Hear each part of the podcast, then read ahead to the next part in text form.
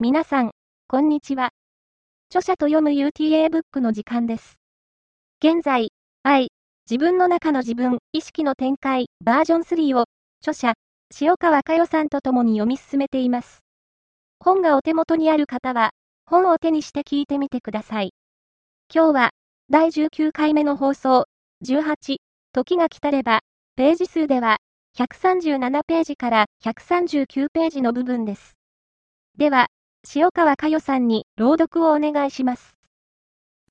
18、時が来たれば、時が来たれば、予定通り、筋書き通りに反応してことは遂行されていきます。意識の流れとはそういうものです。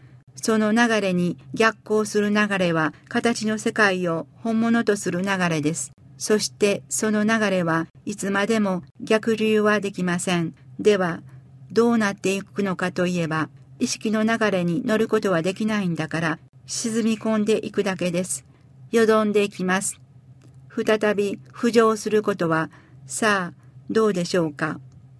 と言って、そのよどみ、沈み込んでしまった世界がどこか違う世界に行くのではありません。初めから一つの世界があっただけです。形の世界を本物とするところからは、こちらの世界がわからないだけ、共にあることがわからないだけです。形の世界を本物とする思いは、自らがその間違いに気づき、その思いを意識の世界を本物とする思いに展開する必要があります。形を通して自らの苦しみ、間違いを知る、感じる。そしてそこから自分を解き放していく。そういうことをしていくのが人生でした。そうしていけば生きていく意味も何もかも全く違っていた自分に、全くトンチンカンな方向で幸せと喜びと安楽を得ようとしていた自分に気づくはずです。気づけばただ嬉しくなってくるのです。もともと喜びしかなかったからです。喜びが尽きることなく溢れてくることを感じます。意識の流れは淡々と流れていきます。悠然と流れていきます。すべてをその中に受け入れて流れていきます。流れにそぐわないものは自然淘汰されていくのです。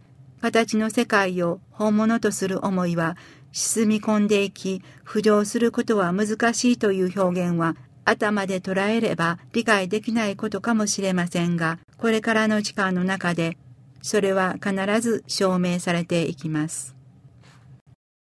ありがとうございました。著者と読む UTA ブックでは、7月から新刊ありがとうの朗読が始まります。